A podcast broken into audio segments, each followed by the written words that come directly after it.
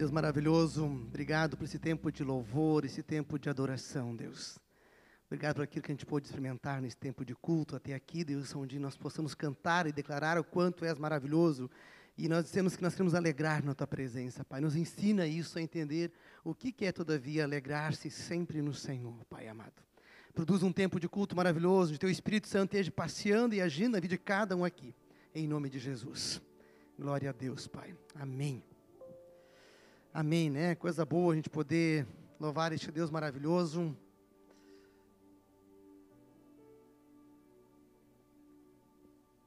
Nós estamos então dando início nessa noite uma nova série, uma série de sete semanas. E nessa série, além de darmos início a um novo, um novo tema, nós também queremos lançar nesta noite um propósito de oração e jejum.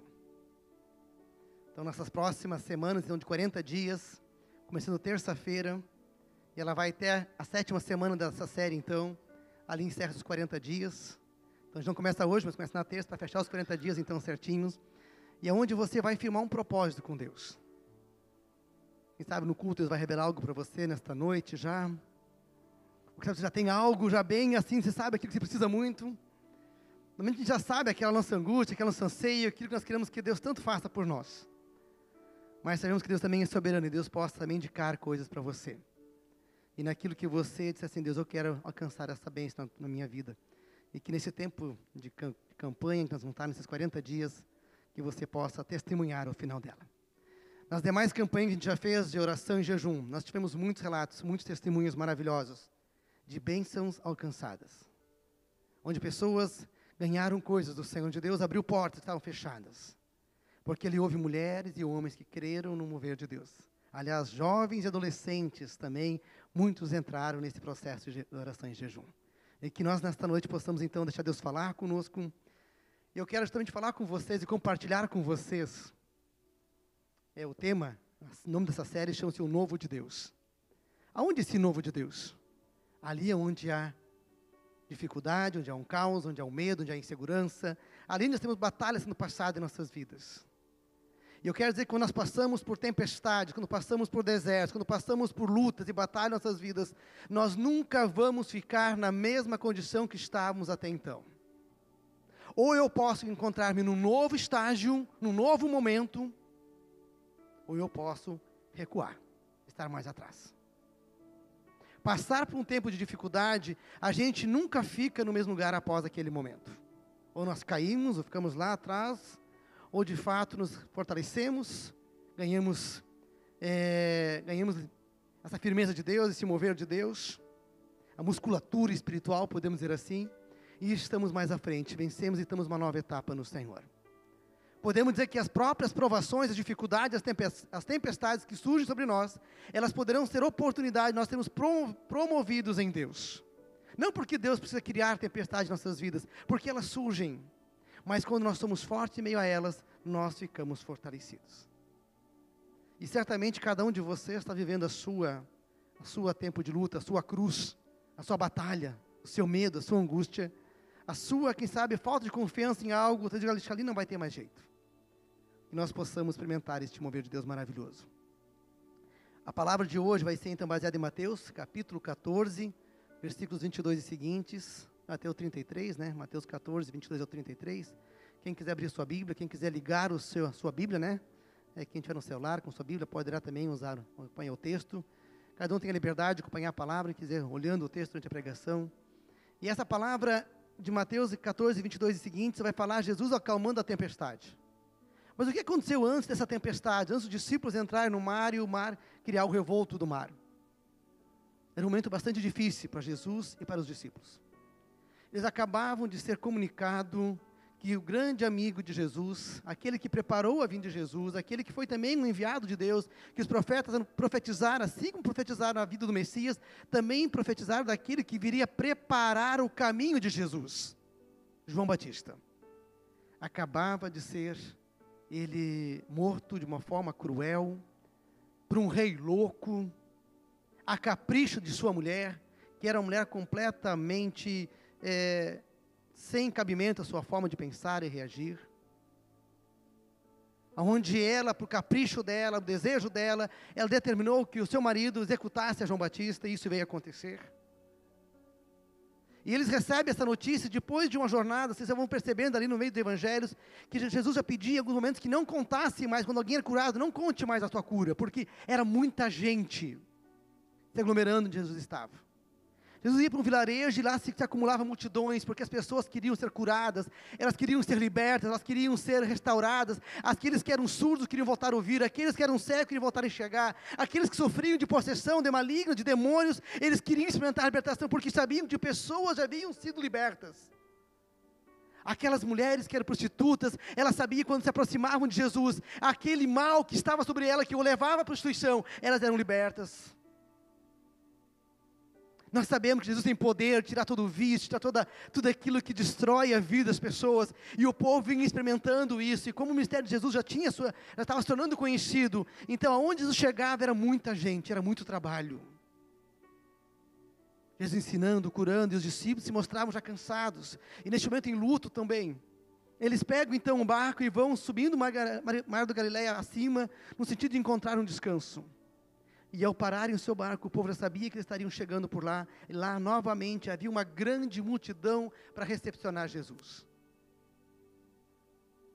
E essas pessoas, mais uma vez, elas queriam ser cuidadas. Os discípulos criaram, tinham uma expectativa que Jesus fosse dispensar aquela multidão. Dizer, hoje não dá. Hoje é minha folga, do meio dos discípulos, então, né? Não podemos atender vocês hoje. Não é o que acontece. Jesus, mais uma vez, começa a ensinar aquele povo, aquela multidão e de repente o dia vai passando, né? Ele vai ensinando e o povo não quer ir embora, e aquela coisa acontecendo, Jesus falando, ensinando, pregando, curando, sinais e prodígios acontecendo naquele meio. De repente Jesus se obriga a acontecer o quê? O milagre da multiplicação dos pães e dos peixes, para sustentar aquela multidão que estava ouvindo a Jesus. E aí sim anoiteceu. Aí o povo foi embora, porque não tinha luz elétrica, né? Então, anoiteceu, tem que ir embora, não tem que fazer, né? Escureceu. E aí os discípulos receberam uma ordem de Jesus para atravessar o mar. E eles vão atravessar o mar. E o mar não era uma extensão longa, ali no braço do mar tinha 14 quilômetros apenas. Um lugar muito conhecido dos discípulos, porque ali eles pescavam, ali ganhavam a vida antes de tornar-se discípulos de Jesus. E Jesus deixou os discípulos atravessarem o mar, porque era uma estratégia, atravessando o mar, era uma forma de despistar o povo, que poderia ir para o outro lado da cidade, então não terem, ao chegar da noite, poderiam encontrar um local para descansar. E Jesus vai no monte orar. Ele diz: eu preciso, eu preciso ter um tempo com o Pai, eu preciso descansar, eu preciso, eu preciso falar, eu preciso me alimentar, eu preciso ter um tempo de refletir algumas coisas. E os discípulos, enquanto vão atravessar o mar, sabe o que acontece? Uma grande tempestade, um revolto no mar. E aí os discípulos, desesperados, horas e horas lutando, lutando, e ali eles percebendo que a morte ia chegar sobre eles. Imagino eles pensando, puxa, tudo nós queríamos agora era sossego nesta noite. E já eram três da manhã, e eles lutando no mar para sobrevivência, para atravessar um trecho que seria coisa de menos de hora, talvez meia hora para atravessar aquele trajeto. Mas já estava amanhecendo, já estava ficando o dia, eles lá lutando, pelejando, e o barco lá no meio daquela tempestade, tempestade, talvez no meio da escuridão da noite, a única coisa que eles tinham de vez em quando era um clarão de um raio, para dar mais medo deles ainda. E cadê Jesus? Jesus estava no monte, orando, assistindo os discípulos. Jesus estava intercedendo por eles enquanto estavam ali. Mas por que Jesus não acalmou a tempestade antes? Essa é a grande pergunta, talvez. Eu quero te fazer uma pergunta nesta noite, antes de ler o texto. Já teve um momento na tua vida que você estava cansado, estava com um tanque vazio, onde você sabia que precisava de um descanso, precisava, tudo que você, tudo que você precisava naquele momento era não ter problema precisava se retirar em algum local.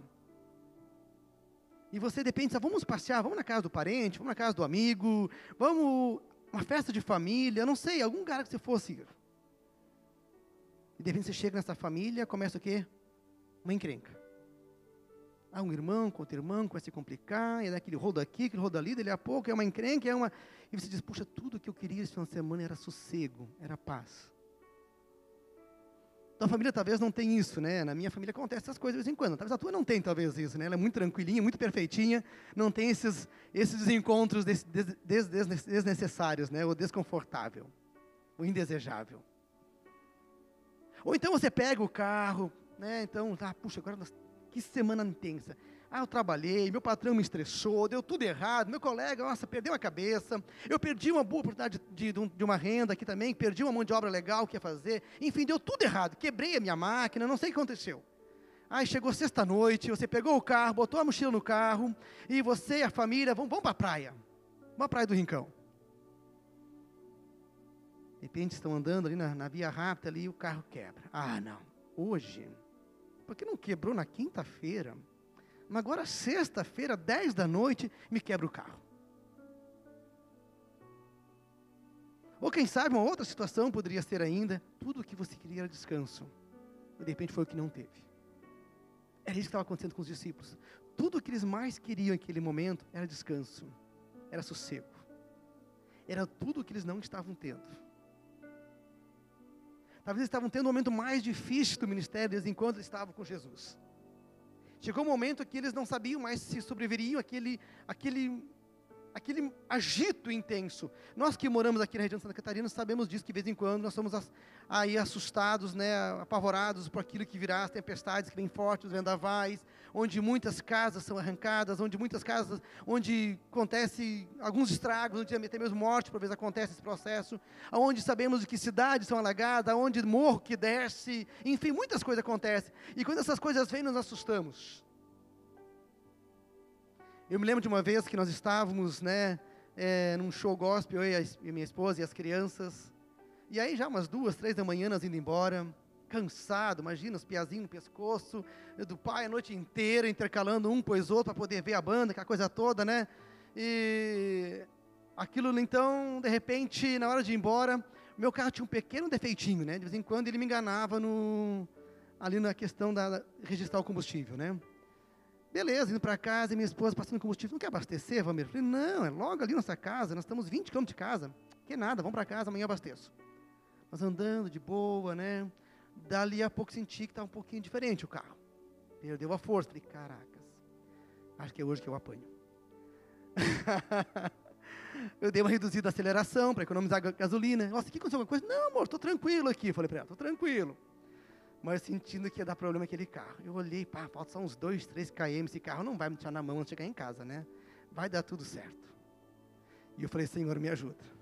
E o Senhor disse, escuta a tua esposa. Mais ou menos assim, né? Dali a pouco o carro parou. O que, que houve? Você acha que estragou o carro, Glaucio? Eu falei assim, né? Que estragou, eu sabia o que, que era, né? E ela disse, não, tranquilo, amor, eu vou resolver isso aqui. Vou chamar um guincho, tudo certinho, para casa, né? E a mulher já estava naquele jeito, né? Já estava já dando problema sério naquele momento ali. Os homens sabem que funciona isso, né? Quando as mulheres ficam bravas, pobre de nós. É... e de fato, Chegamos em casa, mas tudo que eu queria naquela noite era ter chegado antes em casa. Tudo que eu não queria é que meu carro ele andasse mais 2 km só. Mas ele não andou. Às vezes é assim com a gente, sabe? Com tudo que precisa de descanso e você não tem. E é justamente é isso que nós estamos encontrando nessa, nessa passagem bíblica de Mateus 14, versículos 22 e seguintes. Onde os discípulos já estavam exaustos, estavam cansados. E talvez, mas por que aconteceu com eles isso? Por que, que eles tiveram que ficar é, tiveram que atravessar aquele mar. Por que, que eles atravessaram o mar? Lê Mateus 14, 22, vejam o que a palavra diz ali. Será que eles escolheram fazer isso? Mateus 14, versículo 22 diz assim: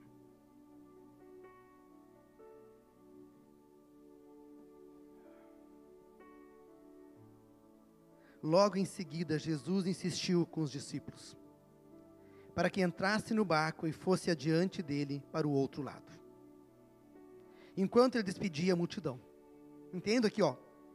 Jesus insistiu para que eles fossem adiante dele para o outro lado.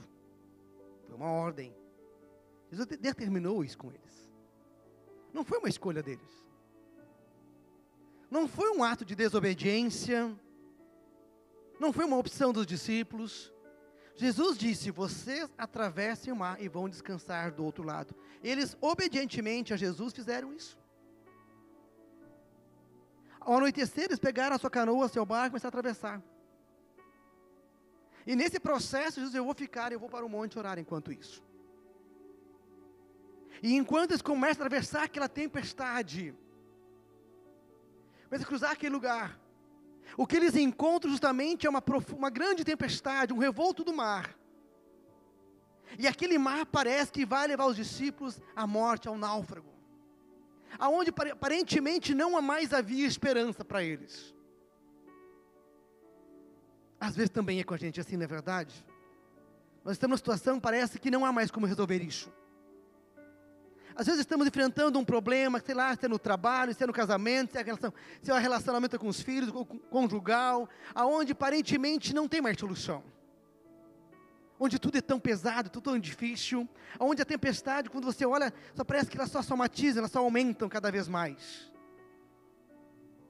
E tudo que os discípulos esperam enquanto estão a meio em tempestade, eu acho é tudo o que nós esperamos.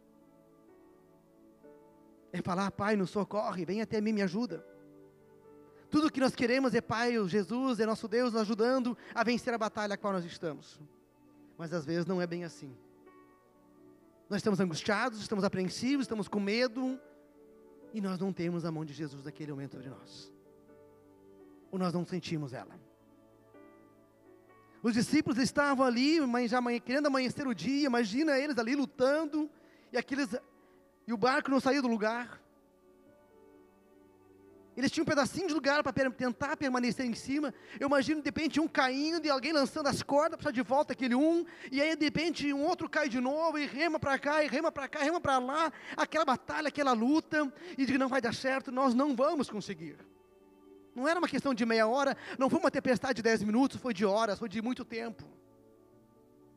Aonde aparentemente, que sabe, todas as suas forças, toda a sua confiança, ela já havia se acabado, já havia finalizado. E eu imagino que o maior medo, a maior dificuldade dos discípulos ali foi lidar com o silêncio de Deus. A pior coisa para nós é quando nós estamos em batalha, em luta, e nós não conseguimos ouvir a voz de Deus. É isso que nós ouvimos também o salmista dizer, o salmista Davi, algumas vezes, no livro de Salmos, dizer isso: Oh Deus, cadê? Por que me abandonaste? Ouça-me, Senhor. Quantas vezes Deus me escuta, Deus, eu estou te pedindo só isso. Eu estou pedindo só que meu filho volte para casa. Eu estou só pedindo que meu marido pare de me maltratar. Eu estou só pedindo que meu, meu trabalho realmente eu possa ser respeitado. Às vezes parece tão pouco, é só uma coisa que estamos pedindo, mas aquilo não vem. E quando não temos resposta, o primeiro sentimento que nós temos é que ali haja uma indiferença de Deus. Haja um silêncio de Deus. O silêncio ele dói. Ele traz desespero, ele traz angústia porque nós queremos a resposta. Nós não sabemos lidar com esse tempo da espera. O tempo da espera nos traz angústias profundas. Mas eu quero te dizer uma coisa, meu querido. Jesus sempre vem ao encontro dos seus. Ele sempre vem ao encontro dos seus. E é o que nós vamos ler aqui em Mateus 14, 25. Alta madrugada. Significava a quarta hora de oração, que era uma tradição do povo judaico. Três entre três e seis da manhã. A alta madrugada representa. Jesus dirigiu-se a eles andando sobre o mar. Mas como assim? Vocês já imaginaram essa cena? Depois de horas e horas lutando o mar, você já está com a mente, já quem sabe, nem tão mais lúcida mais, já está meio já vendo a assombração de um telado. E depende do que você enxerga. É quando Deus aparece para eles, um Jesus aparece, é um homem caminhando por sobre as águas. Eu não sei você, mas naquela hora, se eu tivesse a chance, eu estaria correndo. Mas eles não podiam, porque só tinha um barco. Eles tinham que ficar ali para não. Eles não podiam fugir daquele fantasma. Não sei quando você, quando criança, já andou alguma vez à noite na escuridão. Eu morava na minha infância na, no sítio. Então, algumas vezes eu ia da casa do meu pai até o meu avô, que era pertinho, dava um quilômetro talvez, não sei se chegava a dar isso. E às vezes ficava tarde, ia indo para casa de noite sozinho, anoitecia. E às vezes dava aquele medo. E aí você olhava para uma árvore, você enxergava alguma, alguma pessoa, você enxergava qualquer coisa, você enxerga. Você começa a enxergar imagens. E aí você, quando é criança, assim, fecha o olho, não é nada, não é nada. Aí você anda um tempo de olho fechado, né? Até tropeçar numa pedra, abre o olho de novo, e vi de novo outra coisa na minha frente. Não é assim que acontece muitas vezes? Você enxerga coisa onde não existe. A pior coisa quando nós estamos com medo é que nós adultos também fizemos isso, enxergamos coisas que não existem muitas vezes, porque o nosso coração começa a entrar em desespero.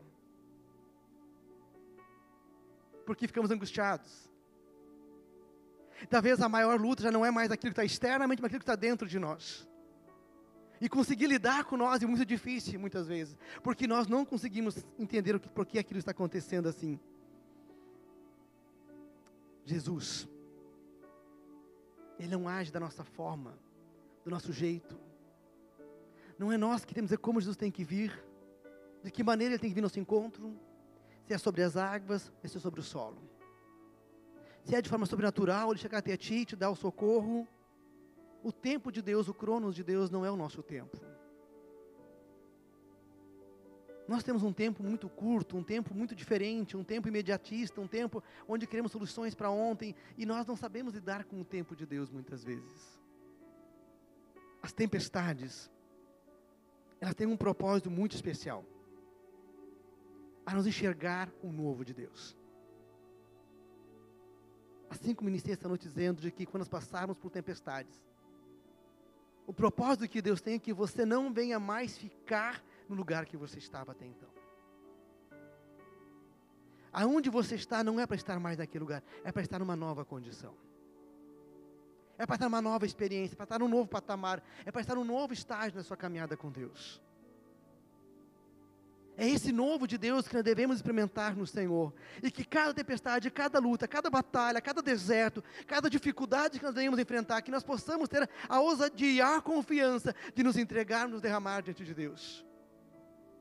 Essa semana eu conversava ainda com um amigo ele dizia: Olha, eu queria tanto que a minha cunhada ela pudesse derramar no Senhor.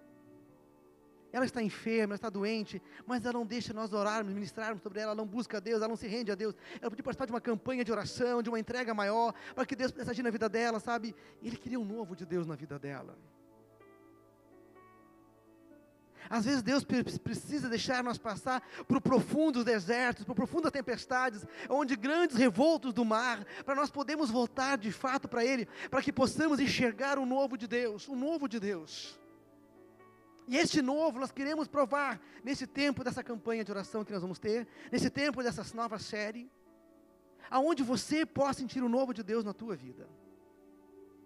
O novo de Deus. Ele é magnífico. O milagre de Deus, ele só acontece quando aparentemente nós não temos mais força, quando tudo já está perdido ao nosso controle é quando nós perdemos o controle. Não existe milagre enquanto nós ainda temos o controle, não é verdade? Porque do contrário, não, mas eu dei conta, eu fui quem fiz, eu consegui sair deste caminho. E às vezes Deus tem que deixar te levar ao limite. E no caso dos discípulos foram, gente, quando se trata, ah, mas foram algumas horas apenas, no meu caso é anos, você estava já dizendo. Mas fique no meio do mar, algumas horas.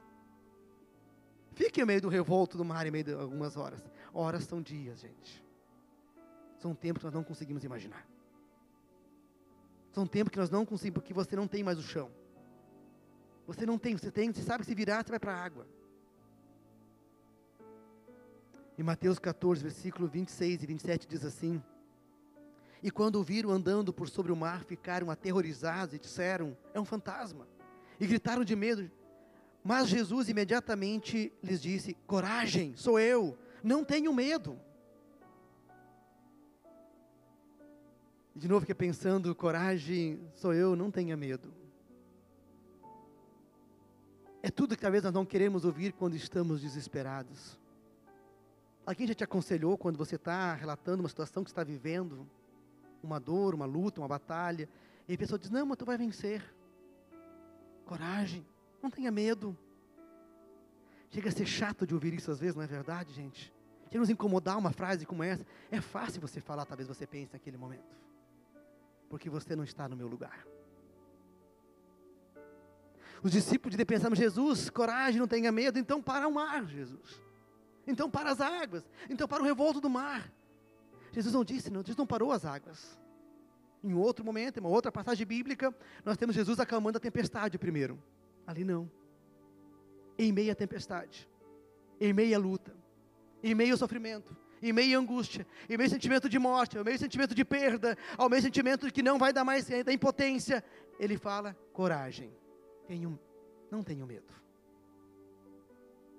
A forma de Deus agir, não somos nós de novo que controlamos. Deus pode dar uma palavra hoje de um jeito, amanhã de outro. Deus varia a maneira que Ele age conosco. Deus sabe como Ele tem que tratar aquele momento contigo. E a palavra que Deus dá aqui diz: coragem, não tenho medo. E aí, né, nesse processo todo, eu fiquei pensando, coragem, não tenho medo, o que eles poderiam pensar, nesse sentido, o que vamos fazer, como Deus vai nos livrar desse, livrar desse processo todo. E aí levanta-se ali um discípulo todo, né, valentão, corajoso. Se Jesus disse que eu tenho que ter coragem, não posso ter medo, quem se joga no mar? Claro, Pedro, né? Ô, oh, louco, Pedro não perdeu essa oportunidade. Pedro sempre era o primeiro. Se Jesus diz que eu tenho que ter coragem, não posso ter medo, e se Jesus anda sobre as águas, eu também andarei nessas águas e mostrarei que eu sou um homem muito corajoso. E Pedro então se joga nas águas para caminhar com Jesus. Versículo 28 diz isso. Disse Pedro: És tu, então manda-me ir ao teu encontro por sobre as águas. Venha, respondeu Jesus. Então Pedro saiu do barco, andou sobre a água e foi na direção de Jesus. Mas quando ele reparou o vento, ele ficou com medo e começou a aprofundar e gritou: Senhor, salva-me. Imediatamente Jesus andou e não e a, a mão a, Jesus estendeu a mão e o segurou e disse e disse: Homem de pequena fé, por que você duvidou? Pedro ele olhou Jesus e ele começou a andar sobre as águas, ele conseguiu levitar sobre as águas. Olha que coisa louca. O mais difícil era caminhar sobre as águas e Pedro estava conseguindo isso. Mas quando Pedro olhou para a tempestade, quando ele olhou uma, uma onda gigante se aproximando dele de novo, ele olhou o espaço que havia entre ele e Jesus. Ele disse: Não, essa onda vai me vencer. Eu não vou chegar em Jesus antes da onda, não vai ter como. Eu não sei que altura essa onda era, se era 4, 5, 10 metros, não sei quantos metros era. Mas era uma onda gigante. E Pedro olha para essa onda e ele se desespera. E ele começa a afundar. Às vezes nós perdemos o foco, não é verdade? Nós até conseguimos começar a dar uns passos, soltamos o freio um pouquinho, falei nisso culto, né? Temos que soltar o freio, né? A gente dá aquela soltadinha do freio, vou confiar mais em Jesus, vou me entregar mais para Deus, vou buscar mais em Deus, vou entender que minha vida precisa de Deus, meu casamento, minha família, meus filhos, meu trabalho, enfim, a minha vida precisa de Deus. Eu começo a experimentar mais Deus. E dali a pouco, sabe o que acontece? Eu vejo uma tempestade, eu vejo uma situação que não deu certo, eu digo, não, Deus não vai dar, não vai dar certo, já perdi tudo. Quantas vezes nós estávamos perto da bênção, Quantas vezes nós quais abraçamos a bênção, quais chegamos no propósito a qual Deus queria te conduzir, e nós ficamos mais uma vez no caminho. É assim conosco, meu amado. É assim com a gente muitas vezes. Quando Deus te pede para fazer algo e nós não fazemos. Alguns anos atrás, Deus me deu uma revelação atrás de um sonho. E é onde Deus pediu para me tratar quatro situações Três delas foi de boa. Quando chegou na quarta, diz: Não, essa não dá, Deus. Essa eu não, não consigo fazer. E aí eu relutei, eu relutei, sabe? E Deus foi deixando e me afundando daí. Foi deixando me afundando. E eu comecei a entrar num desespero, numa angústia, porque as coisas não davam certo. Eu sabia onde estava o gargalo, eu sabia onde estava o nó, porque Deus tinha me mostrado, mas o meu coração continuava endurecido e enrijecido, e Ele não estava disposto a tratar aquela situação. Às vezes você já sabe aonde é o problema. Às vezes nós já sabemos aonde nós temos que tratar. Às vezes sabemos aonde nós temos que renunciar. Às vezes sabemos com quem nós temos que pedir o perdão. Mas nós estamos lutando. Não, ali não dá. Tudo Deus, menos isso não me peça. Não é verdade? Eu seguro o freio de novo. Eu andei bem, eu andei bem, foi legal, foi dando certo. Mas chegou em dado momento, eu travo de novo, eu paro de buscar as coisas de Deus. Meu amado, uma entrega, uma vida no Espírito Santo, uma vida no Jesus, não é para ficar com o freio de mão puxado. É entregar-se. Pedro, gente, o que Pedro, muitos questionam Pedro de falta de fé. Eu, eu admiro o que Pedro fez. Pedro foi, cara, foi um, quem de nós faria o que Pedro fez? Pedro foi um homem corajoso. Sabe aquele que faz, que não mede as suas consequências, o que pode acontecer? Esse é Pedro. É aquele homem que agiu no primeiro instinto. Deus falou, ele meteu a cara, vamos lá. Ele foi indo. Eu acho linda a história de Pedro. Talvez os mais racionais, os mais né, sistemáticos, os mais planejados, dizem, não, Pedro é louco, Pedro é inconsequente. Como Pedro faz isso?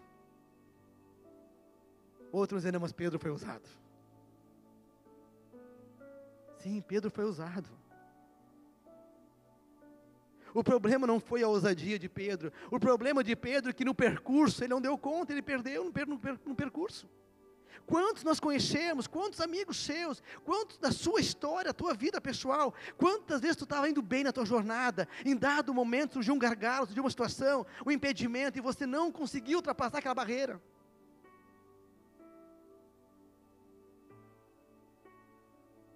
Essa expressão hoje do freio puxado, ela é nova, estou usando aqui hoje, mas eu queria então, talvez ficar nela um pouco mais.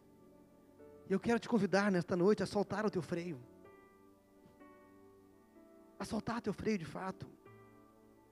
É um tempo de deixar que os, se esse novo de Deus eu quero, não é com meu freio de mão, não é no meu jeitinho, não é no meu quadrado, não é na minha forma, não é no meu controle. Deixa Deus fazer a obra. Se Deus tem sinalizado, se Deus tem levantado situações, se Deus tem levantado pessoas na tua casa, muitas vezes Deus tem levantado pessoas, mulheres, homens, alguma pessoa na tua casa, uma pessoa de oração, uma pessoa que tem experimentado o novo de Deus. Deixa que esse novo de Deus encha a tua casa. A tua casa. A história de Deus ela não começa sobre a multidão. Deus começa sobre uma pessoa, muitas vezes. Deus levanta uma pessoa para fazer a sua história. E quando Deus começa a sua história, é para nós deixar Deus agir. Mas às vezes nós queremos segurar aquele que está animado. Aquele que está pulando, sabe? Aquele que está saltitando, ele está vendo assim, ele está tá respirando esse fluir de Deus. Nós cantamos essa noite, né? O fluir de Deus. Essa música é linda. É quando Deus começa a derramar, derramar as suas bênçãos, é de uma forma tão profunda, é onde nós não conseguimos mais conter. E quando Deus vem desta forma, Deus quer encher a tua casa. Nós não temos que puxar freio, porque eu acho que meu pai, ou minha mãe, ou meu irmão, ou não sei quem, o meu marido, minha esposa, não vai me entender, não te fortaleça no Senhor. Eu quero dizer que a primeira forma de nós vencermos as, as, as tempestades, as lutas, os desertos, é você estando forte. Muitas pessoas me procuram para ajudar, para ter a, como eu vou ajudar no meu casamento, está um caos, está difícil, como eu vou ajudar a estar com meu filho? Eu falo, a primeira coisa é você. O teu filho é depois, teu casamento é depois. Primeira coisa é a tua vida. Enquanto você não estiver cheio, cheio deste mover de Deus, deste fluir de Deus, onde você esteja carregado deste mover do Senhor, não vai dar certo. Pedro só não chegou em Jesus, não foi porque o mar o afundou, porque o mar era malvado com ele, não, é porque ele desistiu no projeto, no processo. Não pare no meio do caminho. Se você já pisou nas águas e você não afundou, continue em frente. Porque o mesmo Deus que te deixou te dar um passo, Ele pode deixar de te dar centenas e milhares de passos. Às vezes nós damos um passo em Deus e sentimos ali o mover do Espírito Santo, o novo de Deus, um renovo, um avivamento, e nós uf, deixamos murchar tudo de novo. Não deixe isso, queridos. Quando Deus nos acorda, algo novo está acontecendo. Muitos pararam no caminho, muitos deixaram sua fé ficar sem graça, murcha, uma coisa pacata, porque elas puxaram o freio ao extremo e não funciona. Carro de freio de mão puxado não anda. Há pessoas que estão freadas, elas têm medo de soltar, têm medo de dar uma glória a Deus, aleluia, têm medo de louvar a Deus com intensidade, mas basta o seu time jogar futebol, meu Deus, cara, olha, imagina um jogo que nós olhamos essa semana, um clássico, fora do comum, né? Cara, foi um jogo, né, Dedier? Tu olhou também, imagino, né? Meu amigo Colorado olhou também, eu acho. O Eduardo também olhou, né, Eduardo? Né? Diz que chato, né? os caras se aproveitam quando ganham, né? Ganhar aquela assim, ganhamos mais um clássico, ah, que coisa boa, se rasgamos gritando. E como é que é a tua vida com Deus? Você vibra? Você se emociona? Se emocione com Deus. Se entregue diante de Deus. Deixe Deus fazer um novo dele na tua vida. O novo de Deus. Ele é maravilhoso. O medo ele nos atrapalha muitas coisas. O medo nos faz perder as oportunidades maravilhosas. O medo é uma coisa chata que vem e tenta tirar aquilo que Deus nos quer dar. O medo é o roubador das bênçãos das nossas vidas, muitas vezes. É por causa do medo, quem sabe, que eu não fui promovido no trabalho, porque eu não fui ousado o suficiente. É por causa do medo, quem sabe, que eu, a banda aqui não deu um passo novo no deslouvor aqui, um desafio além. É por causa do medo, quem sabe, eu não tive uma experiência maior como Deus no meu ministério. É por causa do medo, quem sabe, a minha família não pôde experimentar uma benção maior, um, uma experiência, um aconchego muito mais profundo. Do perdão, de ter que, ah, filho, peça, pede perdão para ti hoje, não foi legal o que aconteceu. Ou filho no pai, vamos resolver a situação, pai, tá, não está legal, nós estamos brigando demais. Está chato esse negócio. Ou aquele marido carrancudo, chato, né, que está sempre azedo, né, sabe aquela coisa... Mas não é o azedo de falta de banho, é outras coisas que são azedas, pior que falta de banho às vezes, né? Tem alguns azedumes que Deus me misericórdia. Tira aquilo que está atrapalhando. Não deixa o medo atrapalhar. Não deixa essas coisas se avançar. Nós possamos sim, gente. Que nós possamos passar por crises. E ao finalizar o trajeto, nós nunca mais estar no lugar que nós estamos. Nem para menos mas possamos estar na frente. Possamos estar na frente. Que Deus nos dê essa capacidade de vencer de tal forma que nós possamos entender esse novo de Deus. No versículo 32, Jesus falou para Pedro, quando Jesus e Pedro entraram no barco, o vento cessou. Porque não cessou antes? Porque não cessou logo nos primeiros 15 minutos? Entende? Talvez você esteja perguntando essa noite por que não cessou no começo. E talvez você esteja no meio da tempestade ainda. Esteja no meio do revolto do mar. Por que não cessou antes? Quando entrar no barco, o vento cessou. Então os que estavam no barco o adoraram, dizendo: Verdadeiramente tu és o Filho de Deus. Era isso que Jesus queria ouvir naquela noite. Jesus não queria apenas cessar o mar, Jesus não queria apenas acalmar a tempestade, Jesus não queria apenas ver a fé daqueles homens, Jesus queria naquela noite ter uma experiência maior do que essa, ele queria ver os seus discípulos clamando, gritando em alta voz: verdadeiramente tu és o Filho de Deus. Os discípulos já sabiam de que havia uma profecia de quem era Jesus. Ele sabia de quem eles estavam seguindo, que era um cumprimento da profecia judaica, aquilo que era de 700 anos atrás, aquilo que havia sido profetizado por séculos, e havia se cumprido. Isso já havia entendido. Eles sabiam no Deus a quem eles seguiam, era o mesmo Deus que abria abrido o mar vermelho. Era o mesmo Deus que havia sustentado as duas milhões de pessoas pelo deserto durante 40 anos, com maná, caía do céu toda noite, e as codornas que vinham no final do dia para eles poderem pegá-las. E que a água brotava da rocha. Eles sabiam de todas essas coisas. Talvez você saiba muitas coisas de Deus. Mas ainda falta uma coisinha que Deus não abre mão de que nenhum de nós venhamos ter. Experiência. Experiência com Deus. Qual é a tua experiência com Deus, meu amado? Experiência não é do conhecimento, viu? Experiência é aquilo que eu experimento, aquilo que eu sinto. E eu só passo a experiência com Deus. Eu só consigo sentir o novo de Deus. É quando eu consigo dizer verdadeiramente, eu consigo da minha alma ter um grito de, de, de, adoração. Verdadeiramente tu és o Filho de Deus. Não porque eu li nas Escrituras, não porque meu pai me disse, não porque meu irmão me disse, não porque o pastor me disse. É porque eu tenho experimentado isso. É porque eu estou sentindo isso na minha vida neste momento. É este clamor, é isso que Deus quer de nós. Amada igreja que a minha experiência, a tua experiência, ela possa ser esse novo de Deus, aonde você possa dizer verdadeiramente, tu és o filho de Deus, porque eu experimentei o teu poder, eu experimentei o teu derramar, experimentei o teu mover na minha vida. É disso que eu te convido nesta noite, meu amado. Eu não sei o tamanho da tua tempestade, eu não sei o tamanho das nuvens, das ondas, do revolto do mar ao teu derredor. Eu não sei o tamanho do teu sofrimento, da tua angústia, do tamanho da tua cegueira espiritual. Eu não sei o tamanho da dor que você sente no teu corpo, uma doença física sua, de alguém familiar. Mas Deus sabe. E assim como Jesus estava no monte intercedendo seus discípulos, Jesus está intercedendo, filho amado, eu quero ter contigo. Eu quero estar contigo. Mas eu quero que você passe por isso, chega um estágio, um momento, aonde você esteja tão fortalecido e que você venha dizer coisa maravilhosa. Não tem graça ganhar uma coisa boa se nós não passamos por um deserto antes, não é verdade? O bom só existe quando houve o ruim. A alegria só existe quando houve o choro, a lágrima, a dor. Assim é esse nosso Deus maravilhoso. Nós somos tão enrijecidos, tão endurecidos muitas vezes, que Deus tem que fazer caminhos estranhos por nós e às vezes nos colocar em meio a tempestades. Neste caso, Jesus nos colocou os discípulos em meio a tempestades.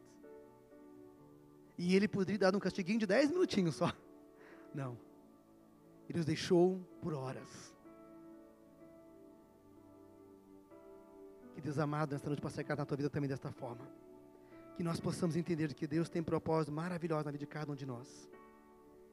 Que nós possamos experimentar este novo de Deus. E eu queria orar contigo nesta noite, então.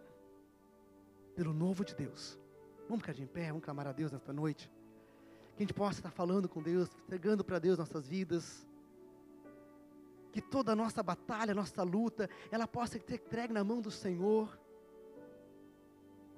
No único propósito de experimentar o novo de Deus. Eu não sei se está nascendo neste momento já o teu propósito para os 40 dias. Se for, glória a Deus. Se não, você tem até terça-feira para isso ainda, querido. Mas confie no Senhor, fale com Deus. E pede para Jesus te cuidar. Se você está em meio a mar revoltos, se você está angustiado, se você está com medo do teu emprego, você está com medo do teu sustento, você está com medo da doença, você está com medo. Quantos estão hoje alarmados, assustados, não vive mais. Só pensa Covid. As doenças sempre existiram e sempre existirão, meus amados, enquanto estiver nesse mundo carnal, neste mundo terreno. Só na glória não vai ter mais isso. Então que Deus dê força, coragem, não tenha medo. Pai amado, Deus poderoso. Neste momento eu quero estar orando e clamando, Deus, pelo deserto de cada um aqui nesta noite, Pai. Pai amado, fala com cada irmão, fala com cada irmã, fala com cada pessoa, com cada jovem, com cada adulto, com cada pessoa que está aqui nesta noite clamando pela tua presença, pelo teu mover, Pai. E aonde possamos, Deus, traga o teu novo sobre a minha vida. Entrega. Eu não sei o tamanho da tempestade que está passando. Eu não sei há quantos dias, há quantos meses, há, quantas, há qual tempo que você está nesse processo. E se existem muitas coisas que estão bloqueadas, clama a Deus, Jesus, venha sobre mim, venha, Pai. Venha sobre cada um aqui neste lugar, Deus. Esteja restaurando o casamento neste momento, Pai. Ali onde há conflito, onde há briga, Pai, entre marido e mulher, Pai, traga ali Deus, traga Deus, traga Deus, a restauração, o novo de Deus. Oh, Pai amado, Deus poderoso, Pai, esteja revelando, mostrando aquilo que restaurado nesta noite, oh Deus querido ali onde tem pessoas, quem sabe, que estão cansadas de esperar o seu futuro namorado, seu futuro namorada, aonde já cansou, aonde as suas gotas se foram, traga a Deus um novo teu, Pai amado, um renovo e mostra, Pai. Oh, aleluia, Senhor, Pai, Tu és vivo, Tu és um Deus poderoso, oh, Pai. Sobre aquela mãe, sobre aquele pai que está cansado do seu filho, quem sabe, da sua história. Traga também nesta noite o um novo, Senhor, Pai sobre aquele que está cansado na promoção do trabalho, que não veio até hoje, é onde você só percebe o teu colega, o teu vizinho, outro sendo promovido, e sobre a tua sorte, sobre a tua vida não cai nunca a tua sorte, nunca a sua bênção, traga, Senhor, o teu novo nesta noite, ó Pai. Oh Deus poderoso, Pai, começa a falar, Deus, começa revelando coisas aqui neste meio, Senhor, Pai, levanta a tua glória, Deus amado, Deus poderoso, Pai. Oh Deus eterno, Pai. Aquele que botou o pé na água neste momento, Pai, não permite afundar, Deus. Que os olhos estejam fitos em Ti, firmados em Ti, ó Senhor, Pai. E aonde somente a Tua presença, o Teu mover, a, tua, a toda a confiança esteja no Teu nome, ó Senhor, Pai. Oh, Pai amado, sobre os enfermos, traga cura, Deus sobre aqueles que estão assustados com a Covid, Deus amado, Pai, traga a tua coragem, o Senhor, Pai. Aqueles que querem fugir para o mato, se esconder, Deus, ajuda a encarar a vida, ajuda a lutarem, a serem sim pessoas que têm responsabilidade e cuidado, mas que elas possam entender que a vida continua. Ajuda de coragem a estes, ó oh Deus. Traga, Deus, a tua coragem, Pai amado, porque tu precisas de homens e mulheres, Pai, que tenham coragem para enfrentar as lutas, as batalhas, Deus, e que o teu Espírito Santo, ele venha neste momento, Pai, levantando coragem, Deus, coragem, Deus. Oh, Pai amado, Pai, queremos semear coragem nesta noite, oh Deus, Pai. Determinação, ó Senhor, Pai. Foco, Senhor, Pai direção, ó oh Deus, Pai, que tudo isso possa estar acontecendo neste momento, ó oh Deus. E que tu, Deus, esteja levando, Pai, pessoas pelo colo, Pai. Aqueles que estão mais cansados, leva pelo colo, Senhor. Aqueles que são mais fortes pela mão, ó oh Deus. Tu levanta cada um, Pai, de acordo com a sua necessidade. Tamanho da sua fraqueza, Deus, tu reconhece. E ali tu te estende, ó Senhor, Pai. Aqueles que estão com tanque vazio, Deus. Ajuda-os a enchê-los, Senhor, Pai a encher da tua presença, do mover do Espírito Santo, Pai. Aviva, Senhor, Pai. Aviva neste lugar os corações, aviva, Senhor, Pai. Aviva homens e mulheres, ó Deus para que nós possamos entrar numa campanha de 40 dias de oração e jejum, Deus, mas num propósito, não simplesmente assim, porque é isso que eu quis fazer, não foi ao sorteio, Deus, mas foi algo que tu, Deus, direcionaste, Pai. Revela neste momento, Pai. Revela, Pai amado. Revela o propósito a ser firmado, Deus, onde por 40 dias nós iremos estar orando, Deus, em jejum, buscando esta bênção, Pai, para a honra, Pai, para a glória do Teu nome, Deus querido, em nome de Jesus. Amém. Amado, que essa palavra, o novo de Deus, ela ganha um título tão grande na tua vida, que os anos possam passar, mas você não vai esquecer dessa marca, o novo de Deus. Nós queremos começar junto terça-feira, esta campanha. Mas não comece desorganizadamente não, e não seja alguém que comece a campanha uma semana e na segunda bota o pé e se afunda no mar de novo, não ao começar na campanha, se você optou por escolher uma, abandonar uma refeição específica, se é um alimento específico, ah, vou abandonar o pão, eu vou por 40 dias não vou comer pão, por 40 dias não vou comer arroz, não sei, você é aquilo que você mais gosta de comer. Deixe comer, quem sabe. Aquilo que você precisa de mais, por 40 dias, você vai se disciplinar, e quando dá aquela vontade enorme, sabe que é assim? Chega na hora de comer aquela coisa que você gosta de comer, e você, pai, mas o que, que eu faço agora? Eu falo com Deus pelo novo de Deus. Eu quero o novo de Deus. Eu não quero ser guloso. Eu não quero ser agora saciar a minha fome com aquilo que eu quero tanto comer. Eu quero é o novo de Deus. E eu vou dobrar meus joelhos. Vou clamar ao Senhor. E a vitória de Deus, ela vai entrar na tua vida, na tua casa, sobre a tua família, sobre o teu trabalho, sobre o teu sustento. E na vida da tua igreja também. Quando você é abençoado, a tua igreja é abençoado. Nós somos abençoados como um corpo, como uma família de fé. 40 dias, meus amados. Terça-feira nós começamos juntos. Se aquele que ainda não ouviu essa, essa mensagem essa noite, você quer convidá-lo, envie essa mensagem para ela então, envia, né? compartilhe essa mensagem, é uma forma de fazermos isso, para que mais e mais pessoas possam passar tempestades, mas não ir ao náufrago, elas serem vitoriosas, fortalecidas, e crendo num Deus vivo e num Deus poderoso, num Deus grandioso, Amém, queridos?